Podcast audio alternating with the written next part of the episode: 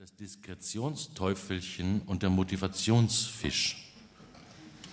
Aus dem Munde eines Menschen, der Schauspieler nicht mag, kam neulich eine hübsche Schmähung. Pa, Schauspieler, fünf Schals. Und sie kratzten sich mit der linken Hand am rechten Ohr. Keine Ahnung, wo er das mit den fünf Schals her hat, aber auch mir war die Welt des Theaters immer fern. Besonders störte mich das Bühnengepolter, wenn frisch angetanzt oder mal gerungen wurde. Warum legen die die Bühnen nicht einfach mit Schaumstoffmatratzen aus? Dann müssten die Schauspieler nicht mehr so schneidend und überakzentuiert sprechen. Und der etwas eiernde Gang, den sie dann zweifelsohne einlegen würden, verliehe mancher Klassikerinszenierung ganz ohne Entstellen der Aktualisierungen eine völlig neue Würze. Ich war auch nie Verehrer diverser Filmschauspieler. Was an Romy Schneider oder Humphrey Bogart toll gewesen sein soll, mögen mir dereinst die Engelein verklickern, wenn ich mit Auszeichnungen für Aufrichtigkeit behangen durch das Himmelreich spaziere.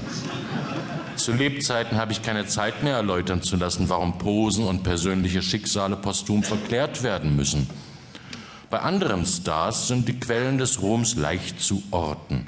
Marlon Brando ließ sich in seinen frühen Filmen ungewöhnlich oft von hinten aufnehmen, und Marlene Dietrich ist berühmt wegen ihrer komischen Augenbrauen, die sie sich angeblich mit Hilfe einer Untertasse malte. Ich bin nicht Kinomane oder Transvestit, aber als ich hörte, dass nach ihrer Beerdigung auf einem kleinen Friedhof in Berlin ein Defilé der Bürger vonstatten gehen solle, dachte ich, da muss ich mitdefilieren. Ich hatte mir die Mythosverscharrung als ein unwürdiges Spektakel ausgemalt.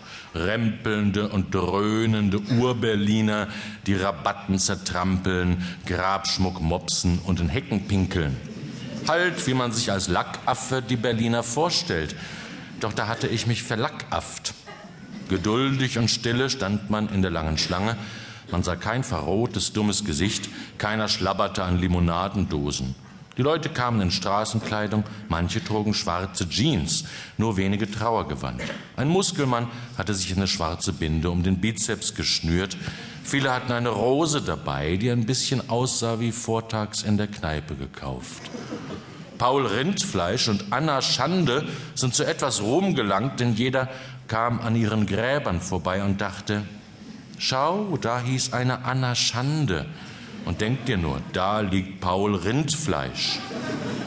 Doch niemand lachte grell und die paar Nachtgewächse, die angemalt und aufgrund eines berühmten Liedes mit Koffern auftauchten, standen an wie alle und störten überhaupt nicht. Nach zwei bis zweieinhalb Stunden war jeder dran mit Erde werfen und bemerkte den Kranz der alternativen Liste sowie den schäbigen der Knef. Die hat ja nie Geld, die Arme, muss einen schäbigen Kranz schicken, der aber sicher von Herzen kommt. Schönes Wetter, keine Trauer, aber ein Hauch von Dank und Respekt. Prima war's am Grab des Stars. Der raffgierige Enkel der Diva hat Fotos ihrer Wohnung an die Zeitschrift Bunte verscherbelt. Man sieht den besudelten Teppichboden und ihr Telefon, das von Tesafilmstreifen zusammengehalten wird. So zertelefoniert ist es. Ich finde, bevor man stirbt, sollte man unbedingt seine Wohnung renovieren oder zumindest aufräumen, was natürlich bedeutet, dass man rechtzeitig sterben sollte und nicht erst, wenn es gar nicht mehr anders geht. Deswegen ist es auch taktlos, andere Leute zu ermorden. Man nimmt ihnen dadurch die Möglichkeit, gewisse Dinge beiseite zu schaffen.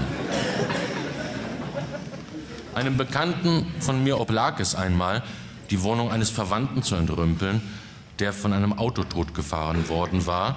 Und dann stand er da mit 20 Jahrgängen der Zeitschrift Sonnenfreunde und ganzen Kisten mit Filmchen und Videos, um Leser, deren sittliche Festigkeit noch unvollkommen ist, vor irritierenden Spezialdurchblutungen zu verschonen, würde ich fragen wie, was denn so für Filmchen?